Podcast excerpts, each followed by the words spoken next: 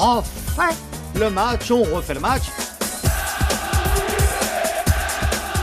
Bonjour, c'est Philippe Sanfour, chef de la rubrique football sur RTL. Dans ce nouveau numéro des archives de Gen Sacomano, je vous propose de revivre la première mi-temps du quart de finale retour de Ligue des Champions entre Monaco et le Real Madrid. Nous sommes le mardi 6 avril 2004, battu 4-2 au match aller par les Galactiques de Carlos Queiroz. Les Monégasques de Didier Deschamps doivent s'imposer par deux buts d'écart pour se qualifier. Autrement dit, réaliser un exploit colossal. Le scénario se complique encore un peu plus lorsque Raoul ouvre le score à la 35e, mais l'égalisation de Ludovic Julie juste avant la pause relance totalement l'espoir. Aux côtés de Stéphane Carpentier, Sacco écrit une ligne de plus dans sa légende. Stéphane, la feuille de match. Allez, on commence avec les Monégasques. Roma dans les buts ce soir, Rodriguez et Ibarra en défenseurs centraux. Le petit Ibarra jouera en défenseur central ce soir. Evra et Givet dans les couloirs. Cissé, Plazil, Roten en ce qui concerne le milieu de terrain avec l'appui de Ludovic Julie, bien entendu le capitaine de cette formation monégasque. Et aux avant-postes ce soir, titulaire, Percho et Morientes, Chabelinonda et son numéro 18 figure sur le banc de touche. En face, c'est le Real Madrid, ce sont les Galactiques. Ronaldo aux avant-postes, Luis Figo, Raoul et Zidane juste derrière. Guti et Bora qui sont les milieux de terrain plutôt défensifs de cette formation madrilène. En ce qui concerne la ligne 100% défensive, Michel Salgado, Ivan Elguera, Meria avec son numéro 33 et Roberto Carlos, le champion du monde brésilien dans les buts. Le jeune est très talentueux et toujours très sympathique, Iker Casillas. Un match qui va débuter dans quelques instants. Pour l'instant, ce sont les deux capitaines qui sont auprès de monsieur Colina. On voit donc euh, Julie qui salue Figo et Raoul, pardon, qu'est-ce que je raconte? Raoul, l'éternel capitaine du Real. Et donc Raoul et Julie qui ont échangé les, les fagnons. Figo était juste derrière, effectivement et une équipe du Real qui se met en place. On vous l'a donné tout à l'heure, on vous a dit exactement sa composition, la façon dont elle jouera. Eh bien, on peut bien le deviner puisque euh, Beckham n'est plus là euh, comme euh, homme de décision dans l'axe, plutôt en retrait des attaquants. Et ce sera deux garçons qui s'appellent Guti, qu'on connaît bien, et Boria, qu'on connaît moins bien qui assureront donc le travail que fournit habituellement l'idole. des euh, fans madrilènes et bien entendu britanniques alors que le coup d'envoi va être donné derrière le ballon. Ronaldo et Raoul. Et pour le coup d'envoi ce sont les madrilènes effectivement vainqueurs 4 buts à 2 au match aller à Madrid qui viennent de donner le coup d'envoi ici au Stade Louis II Jeanne Sacomano le premier ballon touché ce soir par Zinedine Zidane. Ah oui alors ça vous avez remarqué déjà mon cher Stéphane qu'on a changé de place par rapport à nos places habituelles et que là on voit plus effectivement le fameux tableau euh, qui est si précieux à Monaco, le tableau des minutes, des buts marqués, enfin bref, où il y a plein d'informations, bah, on en sera privé ce soir.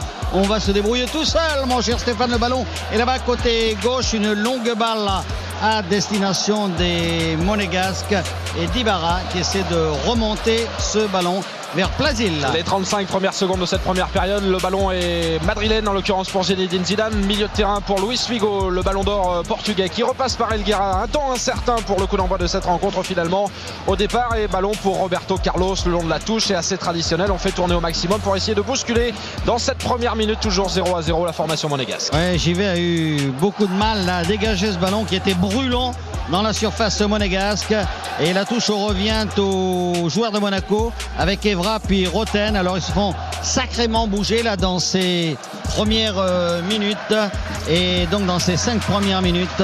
Et c'est un long ballon tout de même là pour Giuli. Attention à la deuxième retombée Morientes. Morientes qui écarte côté droit là-bas pour Ibarra. Ibarra va pouvoir centrer, peut-être une occasion à un joli Sandro Lobé pour Giuli qui veut remettre de du pied droit dans l'axe où se trouvait Morientes.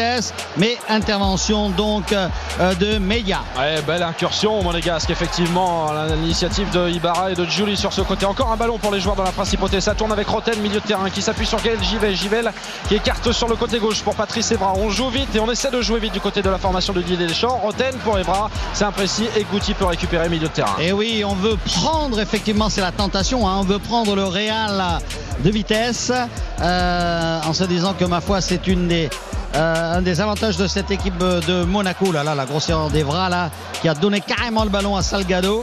Bien entendu, si non seulement on ne peut pas leur prendre de ballon, mais si on leur en donne, alors c'est la, c'est la fin de tout. Là, Zidane euh, laisse passer, feinte, et c'est Roberto Carlos sur le côté gauche qui va s'envoler devant Ibarra, mais Ibarra va tenir le coup, pas complètement, il commet une faute. Allez, une faute commise par Roberto Carlos, un coup franc accordé, euh, c'est vrai, à la formation monégasque, septième minute, gêne de cette première période, 0 à 0.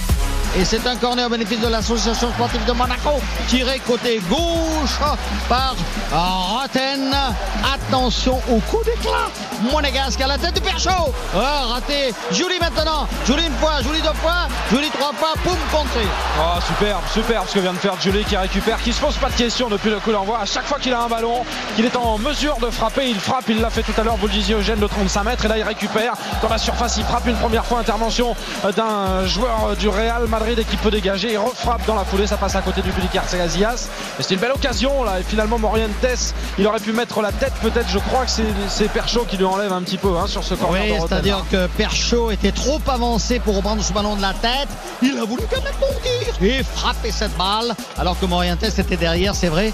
Dégagement de Roma pour la tête de Plasil à la lutte avec Zidane. Finalement, Giuli récupère ce ballon en profondeur là-bas sur l'aile droite pour Morientes. Morientes parvient à garder le ballon, à le donner à Cissé. Cissé Evra maintenant. Effectivement, Evra sur le côté gauche, ça va mieux pour Monaco là. Hein, ça va mieux, ça va mieux. Evra qui s'appuie sur Perchaud dans la surface de réparation. Il est obligé de faire l'effort le long de la ligne de sortie qui repasse derrière par Roten. Un centre de Roten du droit bien travaillé. Ça va directement dans les gants du talentueux gardien espagnol. Eh bien, c'est un coup franc. Dommage qu'il ne soit pas de l'autre côté parce qu'il y avait le pied gauche de Roten. Là, il faut un bon pied droit. Et alors, c'est vrai, il y a Montes, il y a, il y a Giuli. Mais enfin, il n'y a pas la précision euh, et la soudaineté des tirs de, de Roten. Et là, nous sommes, euh, si vous voulez, pour vous situer, Casillas est adossé au château, enfin à Monaco, à la ville de Monaco, à, ville, euh, à Fontvieille. Le tir, le ballon est à gauche en regardant les buts de Casillas. Qui va tirer Morientes en dessous? Attention, ce petit ballon de Roten, Morientes qui frappe les belles Elle était superbe Un tir violent qui cherchait la lucarne, qui est arrivé à mi-hauteur, dont le but de Casillas qui s'est merveilleusement détendu pour écarter le danger et pour expédier ce ballon, le détourner en corner. Corner pour Monaco. Allez, corner intéressant que va frapper Rotel avec son pied gauche. Il va mettre de l'effet, le lifter ce ballon. 4 joueurs, 5 joueurs monégasques dans le paquet. Le dégagement de Raoul qui était venu là en défense. Finalement, Raoul qui va au duel aérien en sortie de surface de réparation et récupération avec ce coup franc pour Madrid. Boria qui écarte pour Zizou. Zizou laisse passer pour Salgado. Salgado en position d'ailier droit pour Zidane. Ils gardent le ballon. Ils veulent être propriétaires de la balle, les Madrilènes, sans vouloir pour autant accélérer. Ils ne partent que dans des situations certaines, sûres, efficaces. Et là, tant qu'ils ont le ballon, eh bien, ce ne sont pas les autres qu'ils possèdent. Et voilà comment souvent ils usent leurs adversaires. Alors que là, c'est Boria qui va donner attention et Figo qui marque. Et Raoul qui marque. Raoul, magnifique but de l'intérieur du pied gauche de Raoul. Euh, qui avait été parfaitement, je crois que c'est Boria qui monte ce ballon. On va voir, euh, non peut-être pas. Ronaldo. Ronaldo, c'était peut-être Ronaldo sur le côté gauche alors qui a fait un relais à la suite de l'ouverture de Boria. Ronaldo, il laisse passer ou il file pour euh, donc pour Raoul et Raoul qui va donc de l'intérieur du pied gauche marquer un très très beau but, il faut bien le dire. Stéphane. Et je crois que là, dès cet instant, je le dis des fois ça, mais je prends des risques. Mais là, on joue la 36e minute et ça n'est peut-être terminé pour l'aventure monégasque, je l'avais dit. Alors je souhaite commettre la même erreur que l'autre fois à Marseille, où lorsque Liverpool avait marqué, j'avais dit ça y est, c'est fichu pour Marseille. Et puis les événements du match m'ont contredit. Donc 1 à 0 pour le Real, but de Raoul. Ah, vous étiez passé au zapping, Eugène d'ailleurs, hein, sur ce coup-là. Effectivement. Allez, 1-0 pour le Real Madrid ici. Ce but de Raoul, effectivement, désormais il en faut 3 euh, au Monégasque pour euh, se qualifier. Il faudrait que Monaco euh, s'impose 3 buts à 1 ce soir au stade Louis II. La tâche s'annonce encore plus difficile qu'avant le coup d'envoi.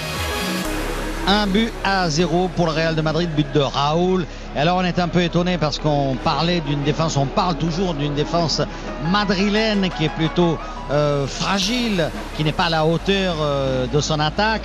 Eh bien ce soir, bah, elle tient bien le coup devant les, devant les assauts euh, de Monaco. Et alors bien entendu l'attaque. Attention peut-être une reprise de Julie là.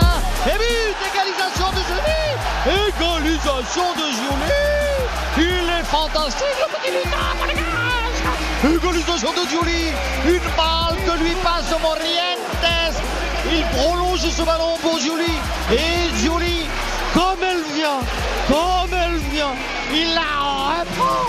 Et il croise complètement son tir qui rebondit devant les buts de Romain, de Iker Casillas et qui va au fond des filets madrilènes. Le tout dans le temps additionnel de cette première période. Le but de l'espoir pour la formation monégasque. Égalisation signée Ludovic Julie, effectivement, qui va redonner un petit peu de jeu à tout le monde dans les tribunes ici au Stade Louis II. Et voilà la formation de Didier Deschamps. Allez, encore deux, on est qualifié.